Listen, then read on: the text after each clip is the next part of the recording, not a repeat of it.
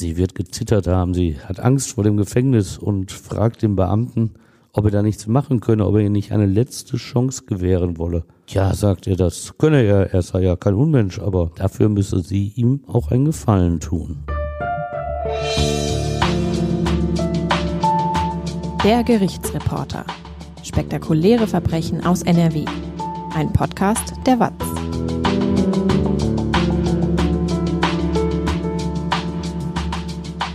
Hallo und willkommen zum Podcast. Ich bin Brinja Bormann und bei mir ist Stefan Wette. Hallo Stefan. Hallo Brinja. Du erzählst uns heute von einem Polizisten aus Essen. Jahrelang soll ein Kommissar seine Macht gegenüber einer drogensüchtigen Ladendiebin ausgenutzt haben, indem er ihr versprach, für sexuelle Handlungen Strafverfahren gegen sie einzustellen. Die ganze Geschichte, die hört ihr jetzt. Stefan, was hast du eigentlich schon so für Erfahrungen mit der Polizei gemacht? Also privat, bis auf ein paar Verkehrsdelikte, 62 Jahre bin ich ja mittlerweile alt, habe ich natürlich nicht sehr viele Kontakte gehabt und bei diesen privaten Kontakten eigentlich auch nie negative Erfahrungen mit der Polizei gemacht. Beruflich habe ich natürlich andere Einblicke gewonnen. Da ergeben sich ja auch viele Kontakte als Gerichtsreporter. Früher habe ich auch mal aber das ist auch schon lange her, Polizei gemacht. Und äh, da gibt's Kontakte, bei denen die Ordnungshüter auch manchmal nicht gut aussehen.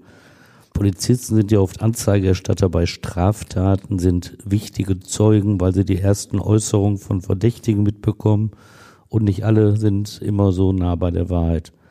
Und regelmäßig habe ich in meinem Beruf auch Polizisten erlebt, die selbst auf der Anklagebank saßen, weil sie gegen die Strafgesetze verstoßen hatten. Das ist ja auch nicht verwunderlich. Polizisten sind eben ein Spiegelbild der Gesellschaft und schwarze Schafe gibt es auch in ihren Reihen. Auch bei den Ordnungshütern existieren halt Gut und Böse nebeneinander, wie in anderen Berufen. Bedenklich wird es, wenn Polizisten, die Straftaten begehen, von ihren Kollegen gedeckt werden. Erst kürzlich hatte ein Mülheimer Polizist, der zu einer rechtsextremen Chatgruppe seiner Wache gehörte, einen gefesselten, unschuldigen Mann grundlos geschlagen, hatte ihm die Faust ins Gesicht gerammt. Von Kollegen wurde er gedeckt, als er seinen Faustdieb leugnete und dem Unschuldigen sogar Widerstand vorwarf. Diese Kollegen nahmen die Verurteilung des Unschuldigen wegen Widerstand in Kauf, nur um dem Kollegen die gerechte Strafe zu ersparen. Wie konnte die Tat denn dann doch noch aufgeklärt werden? Es gab eine couragierte Beamtin und ihr ist es zu verdanken, dass der Polizist letztlich doch verurteilt worden ist,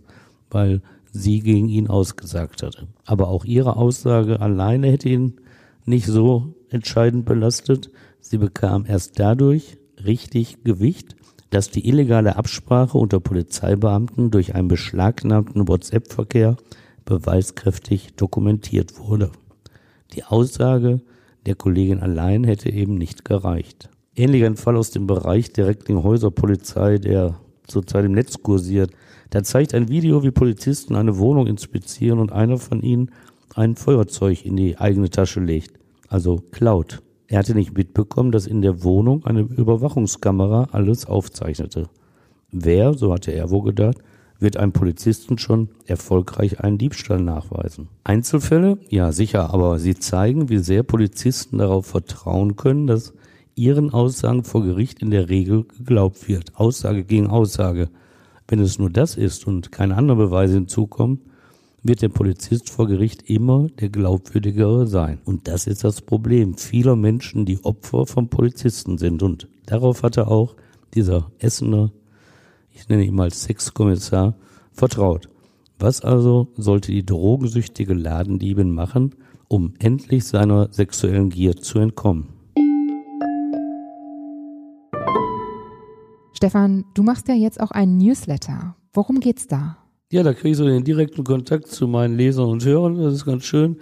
Ich weise da auf die neuen Folgen des Podcasts hin und ich arbeite ja weiterhin aktuell als Gerichtsreporter und stelle da auch meine aktuellen Verfahren vor, über die ich geschrieben habe. Wenn ihr mögt, dann könnt ihr den Newsletter kostenlos abonnieren. Den Link dazu, den findet ihr in den Show Notes, also der Folgenbeschreibung.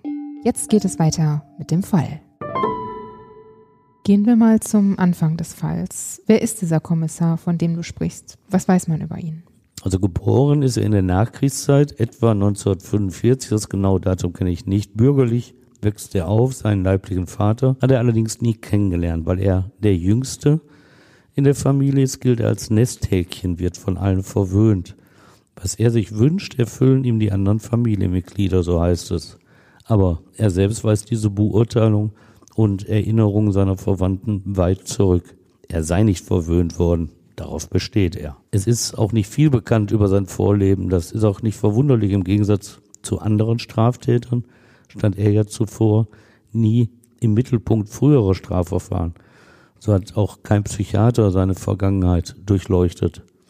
Bekannt ist, dass er zu Prozessbeginn 1997 seit Jahrzehnten verheiratet ist und seine Ehefrau eine katholische Kindertagesstätte im Essener Süden leitet. Kinder hat das Paar, das schon seit Jahren in Gladbeck wohnt. Seinen Lebenslauf schildert er knapp.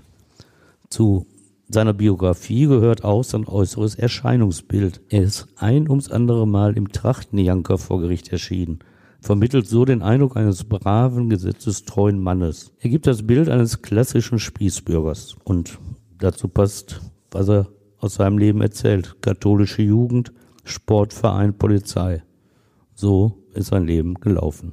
Bei der Polizei arbeitet der Gladbecker seit 1965. In Essen versieht er seinen Dienst im Glückaufhaus und in der Gerlingwache, beide Standorte in der Innenstadt. Die Gerlingwache, in der nördlichen City mitten in einem Brennpunkt gelegen, ist berüchtigt. Dort geht es zur Sache. Hart. Die Prozessbeteiligten erfahren, dass in seinem Dienstzimmer bei der Essener Polizei ein christliches Kreuz über der Tür hing. Auch dieses Symbol vermittelt ein moralisch gefestigtes Leben. Kann dieser Mann lügen? Kann er Sex erzwingen? Scheinbar ja. Was weiß man denn über die Frau, die das behauptet? Also diese Frau ist am 2. Juli 1997 zu Prozessbeginn vor der 6. Essener Strafkammer 34 Jahre alt. Ein Alter, in dem die meisten von uns ihre Ausbildung abgeschlossen haben, beruflich etabliert sind und eine Familie gründen. Für die 34-Jährige liegt das in weiter Ferne. Es muss für sie klingen wie die Erzählung aus einer anderen Welt. Ihre Realität ist seit Jahren der Kampf um die nackte Existenz. Die Gesetze der Straße kennt sie besser als die des Staates. Zumindest respektiert sie letztere nicht, gerät immer wieder mit der Justiz in Konflikt. Warum? Sie ist drogensüchtig und genau das ist ihr Problem, denn Anders als Gelegenheitssüchtige und Schickimicki-Konsumenten schafft sie es nicht, ihre Sucht aus eigener Kraft zu finanzieren, aber sie schafft es auch nicht, auf das Rauschgift zu verzichten, den Stoff ins Klo zu spülen und sich aus der Szene zu verabschieden. Sie geht klauen. Sie weiß, was ihre Hehler brauchen und geht in Geschäfte, um das zu stehlen, was diese am besten absetzen können. Eine Ladin, Diebin ist sie. Für diesen Lebensweg hat die 34-Jährige ihren Preis bezahlt. Seit 1993 ist sie an AIDS erkrankt. Damals bedeutete diese Diagnose langfristig für viele Infizierte den Tod. Und acht lange Jahre ihres Lebens hat sie bereits im Gefängnis verbracht. Aber das Schlimmste, was in ihrem Leben erleiden musste, sitzt jetzt auf der Anklagebank im Trachtenjanker, oft mit der Hand über seinen dichten Schnäuzer streichend, sitzt er da und bezichtigt sie der Lüge. Selbstgerecht wirkt der Kommissar, als könne ihn die verfolgte Unschuld all dies nicht erschüttern. Ich habe ihn gehasst dafür, stößt die Frau, die sein Opfer war, in ihrer Vernehmung aus, als sie den Prozessbeteiligten die Sexualpraktiken des Kommissars schildert. Sie lügt, sagt er gleichmütig und scheint so gar nicht beeindruckt von ihrer Aussage von der ihn immer stärker belastenden Atmosphäre im Gerichtssaal der sechsten Essener Strafkammer. Im Saal sind die übrigen Prozessbeteiligten vermutlich mit Ausnahme seines Verteidigers Wolfgang Küpper-Farnberg weit mehr beeindruckt von der Aussage dieser Frau. Es spricht echte Erinnerung, echtes Erleben aus ihren Worten. Wie hat sie den Polizisten denn eigentlich kennengelernt? Ja, dafür muss sie weit ausholen. Sie geht zurück ins Jahr 19 86. 22 Jahre alt war sie damals. Da hatte sie den Polizisten kennengelernt. Er gehörte zur Essener Schutzpolizei. Zu seinen Aufgaben zählte die Bearbeitung von Fällen der kleineren Kriminalität. Wenn Kaufhausdetektive einen Dieb erwischt und ihn angezeigt hatten, bekam irgendwann der angeklagte Kommissar die Akte auf seinen Schreibtisch. Dick ist die Akte in der Regel nicht. Die Anzeige ist abgeheftet, vielleicht noch ein paar weitere Seiten, um den Täter zu identifizieren. Mit dieser Akte muss der Polizist dann zum jeweils Beschuldigten und ihn befragen. Das ist eher eine Formsache. 1986 besucht er die drogensüchtige Frau zum ersten Mal in ihrer Wohnung in der Essener Innenstadt. Er fragt sie, ob sie etwas sagen wolle zum Vorwurf des Ladendiebstahls. Er empfiehlt ihr, eine Therapie zu beginnen, sich von den Drogen zu lösen. Das ist so der übliche Gesprächsverlauf. Der Kommissar gibt sich verständnisvoll, mimt keineswegs den harten Bullen. Und dann geht er. Aber vermutlich hat er schon bei seinem ersten Besuch Gefallen an der fast 20 Jahre jüngeren Frau gefunden. Doch er hält sich vorerst zurück. Er weiß ja, dass sie wie andere Drogensüchtige auch erneut straffällig wird. Dass er sie in absehbarer Zeit erneut aufsuchen muss. Und wann sehen Sie sich wieder? 1987 ist es soweit. Also ein Jahr danach. Der Kommissar klingelt erneut an ihrer Wohnungstür. Er habe da ein neues Verfahren gegen sie, sagt er. Wieder ein Ladendiebstahl. Leider bedauert er, sähe es jetzt weit schlechter aus für sie. Weil es nicht der erste Diebstahl sei, müsse sie diesmal wohl mit einer längeren, empfindlichen Haftstrafe rechnen. Als er das ausspricht, weiß er, dass Süchtige nichts mehr fürchten als die Inhaftierung. Wie reagiert sie auf die Nachricht? Sie wird gezittert haben, sie hat Angst vor dem Gefängnis und fragt den Beamten, ob er da nichts machen könne, ob er ihr nicht eine letzte Chance gewähren wolle. Ja, sagt er, das könne er, er sei ja kein Unmensch, aber dafür müsse sie ihm auch einen Gefallen tun. Sie ahnt, was kommt. Tatsächlich Sex will er. Dann werde er bei dem Strafverfahren gegen sie auch ein Auge zudrücken. Vor Gericht bezichtigt sie ihn nicht einmal irgendeiner Gewaltanwendung. Er habe keinen weiteren Druck machen müssen, sagt sie. Ich habe da mitgemacht. Ich wollte ja nicht ins Gefängnis. Sie schildert ihre Haltung mit eindringlichen Worten. Ich habe mir mit meinem Körper ein Stück Freiheit erkauft. Das ist natürlich weit entfernt von irgendeinem einvernehmlichen Sex, klar. Da ist die Machtposition des Kommissars. Er hat es in der Hand, ob sie ins Gefängnis geht. Das glaubt sie zumindest. Aber da ist noch etwas anderes. Es sind diese bizarren Sexpraktiken des Polizisten. Er wollte bewundert werden, erzählt die Drogensüchtige. Das ist es aber nicht allein. Er verlangte von ihr auch, sie solle sich selbst beschimpfen. Auch das kann sie mit einem Beispiel erzählen. Ich musste sagen, ich bin ein böses Mädchen.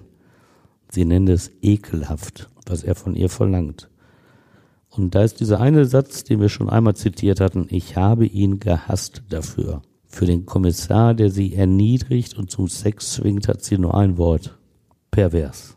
Die Verzweiflung der Frau wächst mit jedem Klingeln an ihrer Wohnungstür, das den Besuch des Kommissars ankündigt. An ihrer Ausweglosigkeit lässt sich aber nichts ändern, denn die Alternative bleibt eben das Gefängnis. Und in das will sie auf keinen Fall gehen. Doch der Kommissar hält Wort, sorgt dafür, dass ihr dieser Weg erspart bleibt. Aber irgendwann ist Schluss. Da hilft auch er ihr nicht mehr. Zu viel ist zusammengekommen. Im Jahre 1989 stößt auch seine Hilfe an Grenzen. Sie muss den Weg ins Gefängnis antreten. Mehrere Jahre lang verbüßt sie in einer Justizvollzugsanstalt ihre Strafe. Und wie geht es danach weiter?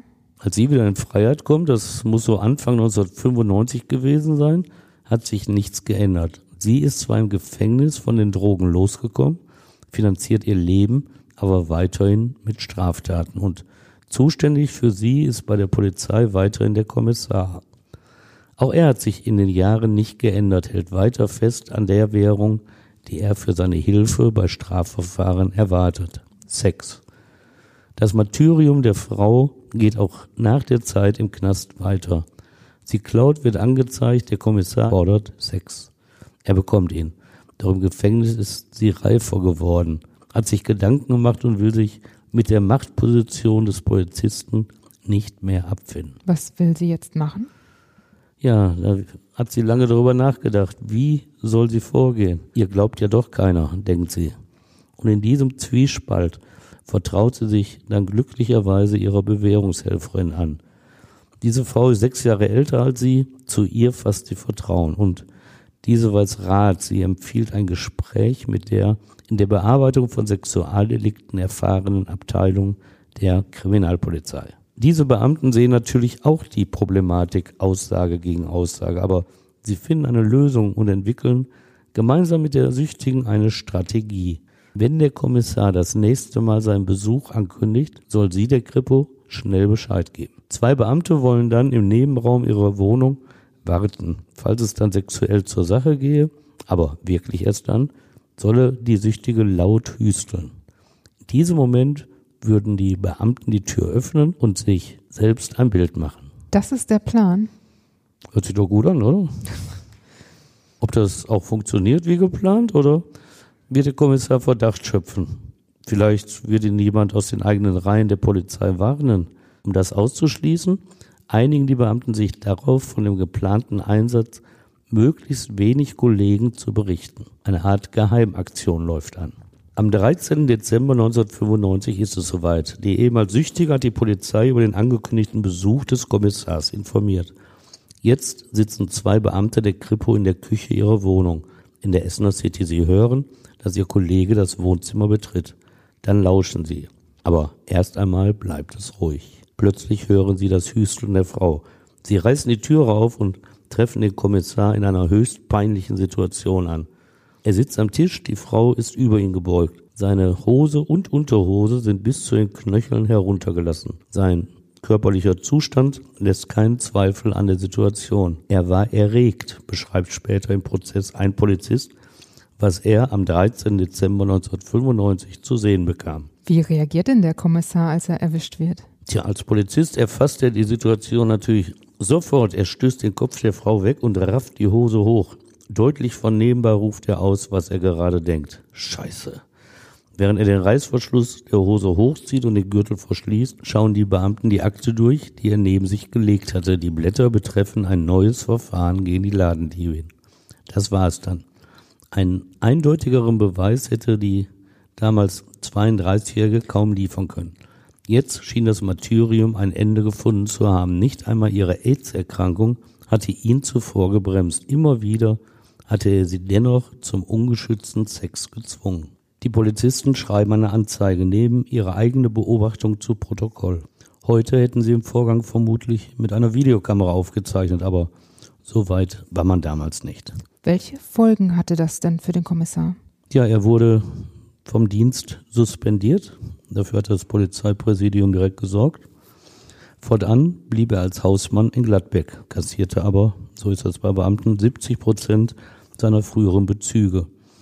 Diesen Anspruch wird er, wie alle Beamte, automatisch erst dann verlieren, wenn er rechtskräftig zu mehr als einem Jahr Haft verurteilt werden sollte. Es dauert eineinhalb Jahre bis zum Prozessbeginn vor der sechsten Strafkammer am Landgericht Essen, als Brigitte Anhut, die Vorsitzende, die Sitzung am 2. Juli 1997 im Saal 101 eröffnet, ist das mutmaßliche Opfer persönlich anwesend. Die 34-Jährige nimmt als Nebenklägerin teil, hat Rechtsanwältin Heike Osada als ihren Rechtsbeistand. Das ist wichtig, weil es für den Polizisten um seine berufliche Existenz geht und deshalb heftige Attacken zu erwarten sind, mit denen ihre Glaubwürdigkeit erschüttert werden soll.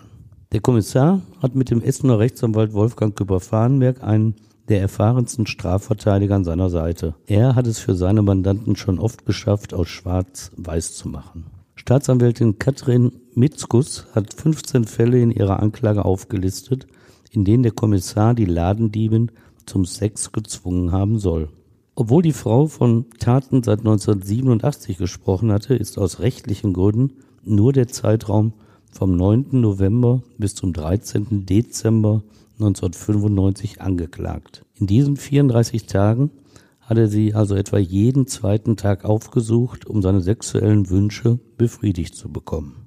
Aber bevor die Anklage verlesen wird, gibt es die erste Justizpanne. Was ist passiert? Einer der beiden Schöffen, das sind die, die Laienrichter, also Leute wie du und ich, einer der beiden Schöffen war bis zu seiner Frühpensionierung im Jahre 1990 Polizist.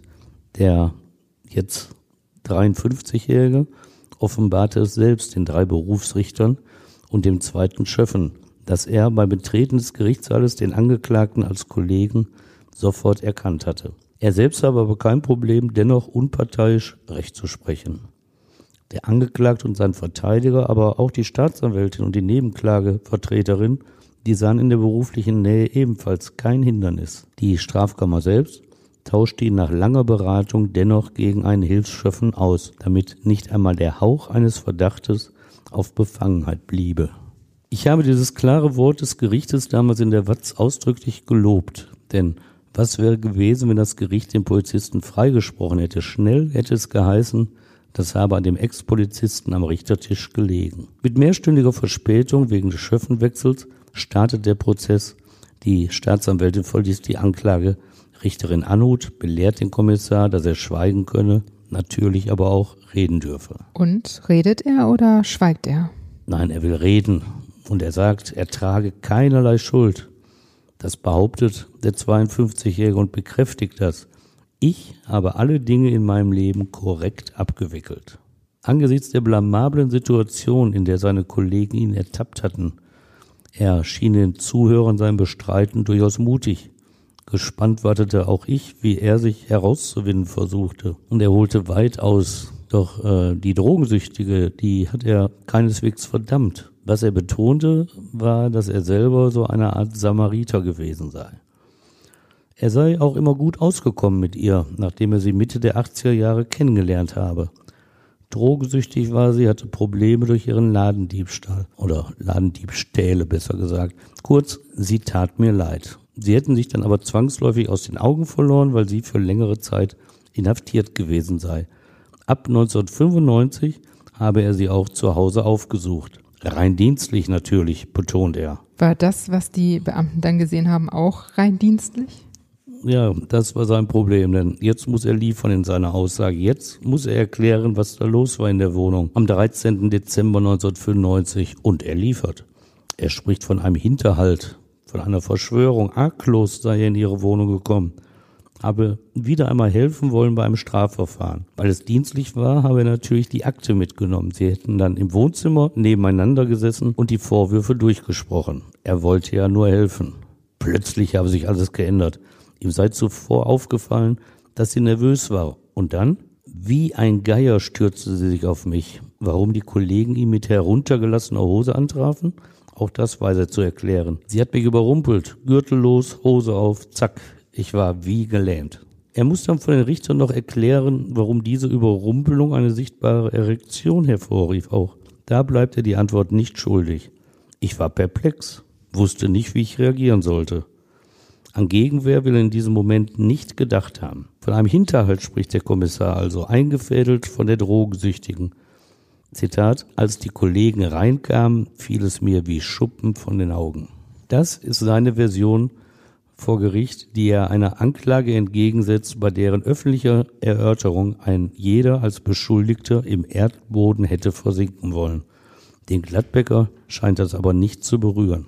Bei Gericht geht es nicht zu wie im normalen Leben. Bei den meisten Ehefrauen, unterstelle ich mal, hätte die Szene mit der Hose auf den Knöcheln allemal ausgereicht, ihren Mann als schuldig zu verurteilen. Und wie war es vor Gericht? Gott sei Dank sind die Beweisregeln der Gerichte strenger. Sie müssen überprüfen, ob nicht doch etwas dran ist an der Verschwörung, von der der Kommissar gesprochen hatte. Sie dürfen seinen Überrumpelungsex nicht einfach als Quatsch abtun. Und so hört die sechste Strafkammer sich an, was das mutmaßliche Opfer zu erzählen hat. Und was erzählt die Frau? Das ist vieles, sprudelt nur so heraus aus ihr.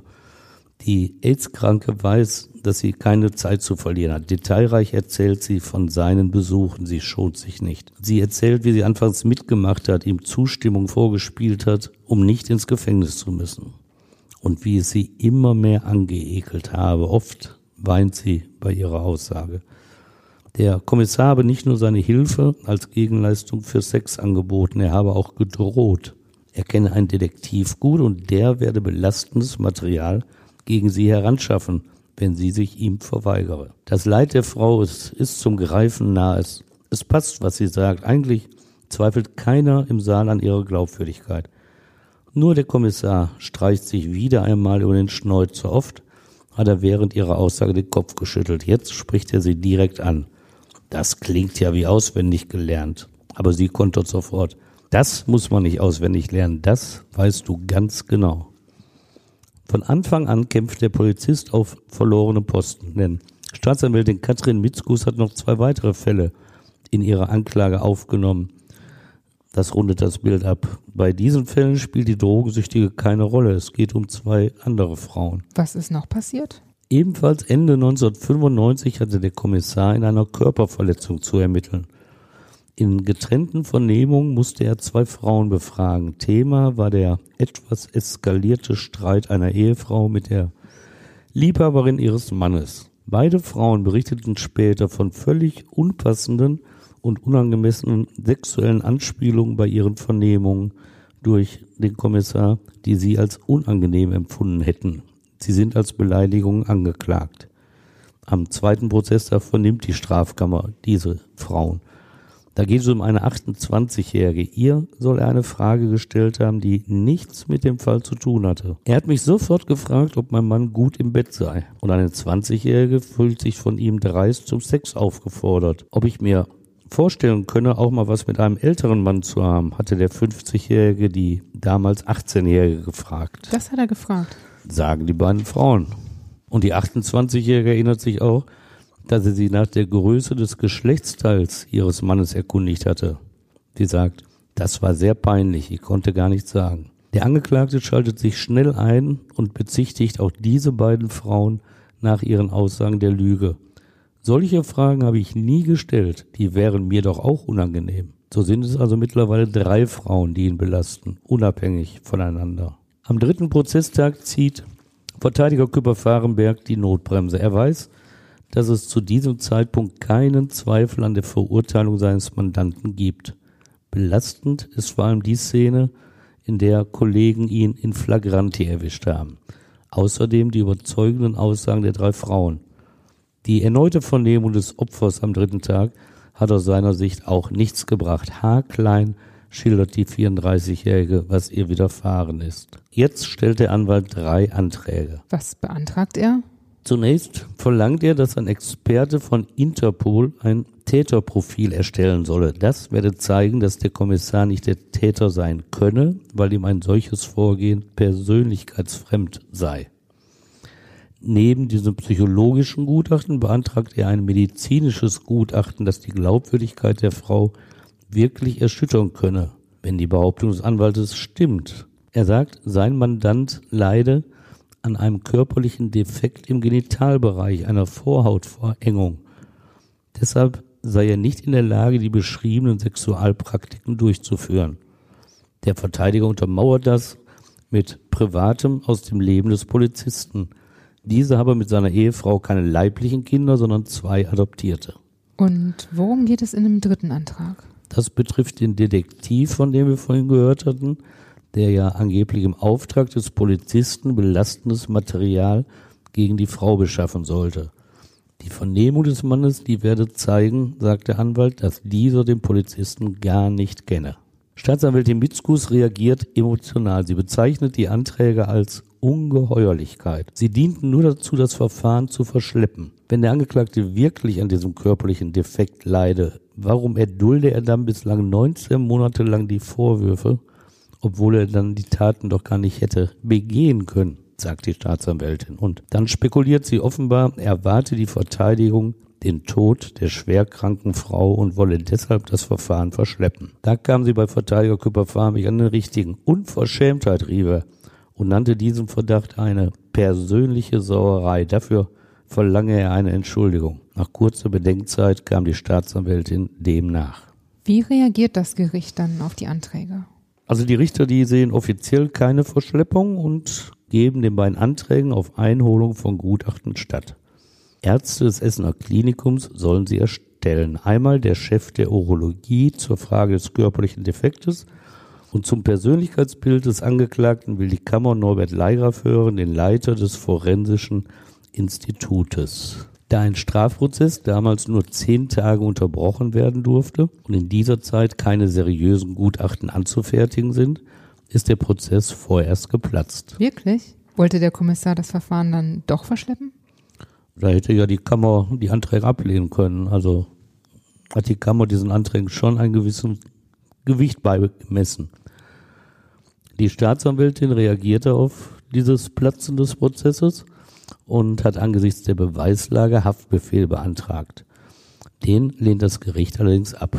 Der Tatverdacht sei zwar weiterhin dringend, begründete Richterin Anhut, angesichts seiner persönlichen Lebensführung mit Frau und Kinder in Gladbeck bestehe aber keine Fluchtgefahr. Damit lag die Kammer richtig, als der Prozess am 26. September 1997 erneut startete, saß der Kommissar pünktlich auf seinem Platz im Saal. Die Strafprozessordnung sieht vor, dass aus der früheren Sitzung nichts als bekannt vorausgesetzt werden darf. Das ist vernünftig, weil die beiden Laienrichter, also die Schöffen, andere sind als in der ersten Hauptverhandlung im Juli. Also fangen Sie dann nochmal von vorne an? Genau, so wird ein zweites Mal die Anklage verlesen und ein zweites Mal beteuert der Kommissar völlig unschuldig zu sein. Er könne sich diese unbegründeten Vorwürfe einfach nicht erklären. Das Opfer, die ehemals drogensüchtige und seit 1993 an AIDS erkrankte Frau, wird am ersten Tag nicht gehört. Dafür aber die beiden Frauen, die sich durch seine sexuellen Anspielungen beleidigt gefühlt hatten. Auch ihre Aussagen enthalten keinerlei überraschende Wendungen zu ihren Aussagen im ersten Verfahren. Am zweiten Prozesstag, da erneuert auch die 34-Jährige, das Opfer der sexuellen Nötigung im Amt, Eindrucksvoll und oft unter Tränen ihre Vorwürfe, kein Zweifel.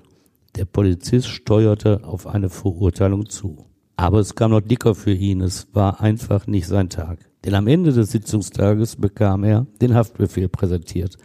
Keinen Schritt durfte er mehr als freier Mann machen, kam in Untersuchungshaft. Wie reagierte er darauf?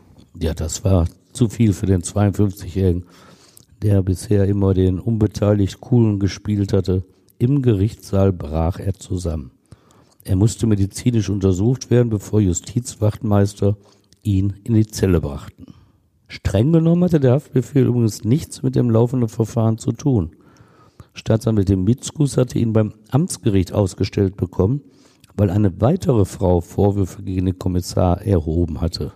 Deshalb hatte sie ein neues Verfahren eingeleitet. Viel ermittelt hatte sie in der Sache noch nicht, aber die neuen Vorwürfe klangen plausibel. Eine 33 Jahre alte Essenerin hatte am Tag zuvor Anzeige erstattet und behauptet, der Kommissar habe sie zwischen April 1994 und April 1995 in insgesamt 150 Fällen zum Sex gezwungen. Woher kannten sich die beiden? Ja, sie sagt, es war, als Polizisten in meiner Wohnung waren, um einen Mann zu verhaften. Der Kommissar, der Angeklagte, sei auch dabei gewesen. Der sei dann aber länger geblieben als seine Kollegen und habe sich unter einem Vorwand von ihr einen Zweitschlüssel geben lassen. Und dann sei er nachts zu ihr gekommen und habe sie mit Drohungen gefügig gemacht. Er könne dafür sorgen, dass ihr Bruder nicht mehr aus dem Gefängnis komme und er könne dafür sorgen, dass sie das Sorgerecht für ihre Kinder verliere.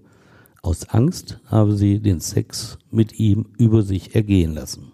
Vier Tage später geht die Hauptverhandlung weiter. Der Verteidiger verlangt, sie auszusetzen, bis die neuen Vorwürfe geklärt sind. Die Kammer lehnt das ab. Der Kommissar selbst ist trotz der ersten Tage im Knast ganz gut aufgelegt. Auf Frage der Richterin bezeichnet er sich als verhandlungsfähig, schränkt aber mit einem kleinen Scherz ein, das Hotel ist zwar nicht so gut, am vierten Prozesstag steht er endgültig als Lügner da. Denn das urologische Gutachten ergibt, dass der genitale Defekt, die Vorhautverengung, gar nicht existiert. Da hatte der Kommissar seinem Verteidiger etwas völlig Falsches erzählt. Der Anwalt kämpft dennoch weiter, wenn auch langsam ins Absurde abgleiten. Küpper Farnberg stellt dem Urologen tatsächlich die Frage, ob es auszuschließen sei, dass ein Mandant eine Erektion durch Erschrecken bekomme. Auszuschließen ist natürlich fast nichts, aber allein die Frage gibt später auf den Gerichtsfluren und in der Gerichtskantine genug Stoff für mehr oder weniger gute Witzeleien. Und es kommt an diesem Prozesstag heraus, dass der Kommissar 1990 eine Geldbuße gezahlt hatte, damit gegen ihn ein Verfahren wegen Falschaussage eingestellt wurde. Da hatte er im Strafverfahren für eine Angeklagte gelogen. Mit ihr hatte er ein sexuelles Verhältnis. Die Flecken auf der weißen Weste des angeblich so rechtstreuen Mannes nehmen zu. Er wird ja auch psychologisch begutachtet. Was kommt denn dabei raus? Ja, diese Psychogutachten bringen ihm nichts. Psychiater Norbert Leigraf und Psychologin Sabine Novara, Die sehen ihn als einen selbstgerechten Biedermann, der sein Inneres nicht preisgibt. Leihgraf über die Antworten des Kommissars auf Testfragen. Selten habe ich jemanden so taktierend erlebt. Psychologin Novara gibt an, er habe in den Untersuchungen ein unauffälliges Bild vermittelt. Da traut sie ihm nicht. Zitat, es ist auffällig, wenn man so unauffällig ist. Es sei dennoch zu erkennen gewesen, dass hinter der Fassade des Biedermannes ein ganz anderer Typ rodele. Zitat, wenn er meint, seine Interessen durchsetzen zu müssen, tut er es vehement. Ein Polizist hatte der Watz übrigens wenige Tage zuvor geschildert, der Kollege habe zwei Gesichter. Denn bei Frauen raste er völlig aus, reagiere aggressiv. Unter Kollegen sei er auch als Prostituiertenhasser bekannt gewesen. Irgendwann ist auch aus solchen Verfahren, die fast jeden Tag mindestens eine Überraschung geboten haben, die Luft heraus. Kein Prozessbeteiligten fällt noch etwas ein. Sie warten alle auf das Urteil. Aber vorher müssen die Plädoyers gehalten werden. Fünf Jahre Gefängnis fordert Staatsanwältin Mitzkus für die sexuelle Nötigung der Frau. Der Kommissar habe seine Machtposition ausgenutzt, wirft sie ihm vor. Und er könne Größe zeigen, appelliert sie an einen Restanstand, wenn er der Frau ein wenig Glaubwürdigkeit zugestehe und die sexuellen Kontakte einräume. Wäre fünf Jahre viel oder wenig für so eine Tat? Eigentlich so normal für einen, der bestritten hat, kein Geständnis abgelegt. Aber ein Geständnis bringt ja immer ein bisschen Wilde. Und in diesem Moment denkt der Beobachter auch, wie niedrig das Urteil wohl ausgefallen wäre, wenn der Polizist den Sex gestanden und ein wenig von Liebe gesprochen hätte.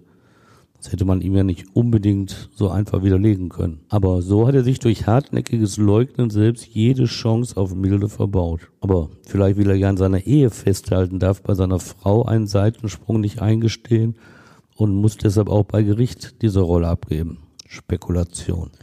Und was fordert der Verteidiger des Kommissars? Küper Farmbech hält sich in seinem Plädoyer gar nicht erst auf mit Milde.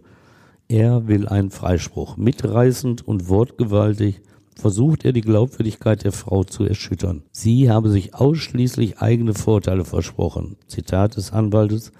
Sie hat die Unwahrheit gesagt und gelogen, um nicht selbst ins Gefängnis zu kommen. Denn allein durch die Belastung, dass sie den Kommissar angezeigt hat, habe sie anschließend in vier eigenen Strafverfahren Bewährung bekommen. Dass sein Mandant aber von eigenen Kollegen in Flagranti mit heruntergelassener Hose erwischt wurde, äh, daran kommt natürlich auch der Verteidiger nicht vorbei. Er räumt ein, dies sei ein wenig erklärungsbedürftig. Zum Glück fällt ihm der Urologe ein. Der habe ja nicht ausgeschlossen, dass die sichtbare sexuelle Erregung eines Mannes auch ohne sexuelle Motivation erfolgen könne. Da war sie also wieder die Erektion durch Erschrecken. Im Zweifel für den Angeklagten müsse der Polizist freigesprochen werden, sagt zumindest der Verteidiger. Der Kommissar verzichtet auf sein letztes Wort. Wie lautet schließlich das Urteil? Ja, das ist ein bisschen niedriger als von der Staatsanwaltschaft gefordert, aber die sechste Strafkammer die verurteilt den äh, Kommissar am 22. Oktober 1997. Dieser Biedermann im Trachtenjanker, der blickt aus dem Fenster beim Urteilsspruch als Rederichterin Brigitte Anhut über einen ganz anderen Menschen. Auf vier Jahre Gefängnis hat das Gericht erkannt. Vier Jahre lang soll er, der Polizist, mit anderen Kriminellen im Knast sitzen. Keine leichte Zeit, gerade für einen Polizisten. Keinen Zweifel hegt das Gericht an der Glaubwürdigkeit der Frau, fühlt sich darin durch die Festnahmeszene in ihrer Wohnung bestärkt. Eine Zumutung nennt die Richterin die Version des Angeklagten, er sei von der Frau überfallen worden. Denn körperlich sei er ja weit überlegen. Kritisch habe das Gericht die Aussage der Frau gewertet. Diese sei eine schillernde Persönlichkeit, aber als sie in ihrer Haftzeit von den Drogen freikam, habe sie endlich die Kraft gefunden, ihn zu enttarnen. Glaubwürdig sei sie, sagt die Richterin, kein Zweifel. Das kann man nur erzählen, wenn man es erlebt hat. Und zum Angeklagten, er hat aus egoistischen Motiven hohe Rechtsgüter verletzt, nämlich das sexuelle Selbstbestimmungsrecht einer Frau, die am Ende ihres Lebens steht, und das Vertrauen der Allgemeinheit in die Sicherheit und Zuverlässigkeit der Strafverfolgungsorgane. Anschließend äußert das Opfer sich gegenüber uns Journalisten. Ich bin froh, sagt sie, dass mir einmal im Leben geglaubt wurde. Auch der Verteidiger äußert sich, er werde Revision einlegen. Sein Mandant kehrt zurück in die Zelle der Untersuchungshaft. Hat er dann das letzte Mal in einem Gerichtssaal gesessen? Nee, das hat er nicht. Sonst hätte ich ihn nämlich nicht sieben Monate später wiedergesehen. Der mittlerweile 53 Jahre alte Mann ist sehr viel dünner geworden, als ich ihn da erneut in einem Gerichtssaal traf. Erneut muss er sich jetzt wegen eines Sexualdeliktes verantworten. Diesmal vor einer anderen Strafkammer des Essener Landgerichtes, nämlich vor der zweiten.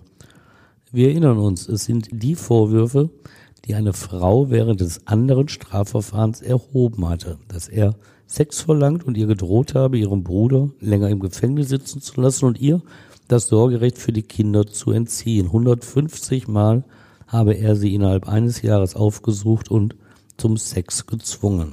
Jetzt werden also diese Vorwürfe geprüft. Der Kommissar bestreitet. All das sei erlogen von vorne bis hinten. Er kenne die Frau zwar durch seine polizeiliche Arbeit, zu sexuellen Kontakten sei es aber nie gekommen. Privat, da habe er ihr allerdings oft geholfen, räumt er ein und erklärt das. Ich habe den Ruf eines Samariters. Kann sein, kann auch nicht sein. Anders als im Verfahren vor der sechsten Strafkammer kommt dem Kommissar jetzt entgegen, dass diese Frau emotionslos aussagt und noch schlimmer sich in Widersprüche verstrickt. Plötzlich spricht sie von Sexualpraktiken, von denen sie sieben Monate zuvor nichts erzählt hatte. Ein Beispiel für die Probleme mit ihrer Aussage. Sie erzählt, dass der Kommissar 1994 in ihrem Beisein Personalien aus dem Dienstcomputer abgerufen habe. Verteidiger Küpper-Farnberg lässt sie diesen Computer ausführlich beschreiben, wie der aussieht. Sie bleibt keine Antwort schuldig. Ihr Pech? 1994 gab es laut Polizei in diesem Dienstzimmer noch keine Computer. Und zu welchem Schluss kommt das Gericht dann? Dass das für eine Verurteilung nicht reichen wird. Auf so eine Aussage kann man als Gericht nicht bauen. Aber für einen Freispruch reicht es auch noch nicht. Da müsste man auch länger verhandeln für, um das dann endgültig geklärt zu haben. Und so richtig kann man an das Verfahren einzustellen und das beantragt dann auch die Staatsanwältin. Irgendwie scheinen auch alle mit den vier Jahren Haft aus dem ersten Verfahren zufrieden zu sein. Eine Besonderheit gilt es noch nachzutragen. Der Polizist hätte, wie jeder Verurteilte, bei guter Führung die Chance, das Gefängnis nach zwei Drittel der verbüßten Strafe vorzeitig auf Bewährung zu verlassen. Das Problem für den Polizisten zur guten Führung gehört, zumindest einmal zähneknirschend zu sagen, dass man schuldig sei und das Urteil eigentlich in Ordnung sei. Schafft er das? Das bringt er nicht über seine Lippen. Lieber verbüßt er die kompletten vier Jahre. Aber seine Schuld, die will er bis zum Schluss nicht eingestehen. So verlässt er erst nach vier Jahren die Haftanstalt. Als Justizirrtum, zumindest aus seiner Sicht. Stefan, danke, dass du uns diesen Fall erzählt hast. Ja, gerne habe ich da in meiner Erinnerung wieder gekramt. Und auch euch danke fürs Zuhören. Wenn ihr mögt, dann bewertet uns auch gerne bei Apple Podcasts. Wir freuen uns da über euer Feedback. Gerne übrigens auch bei Instagram, YouTube oder per Mail. Und wir freuen uns natürlich auch, wenn ihr beim nächsten Mal wieder dabei seid. Bis dann. Bis dann. Tschüss.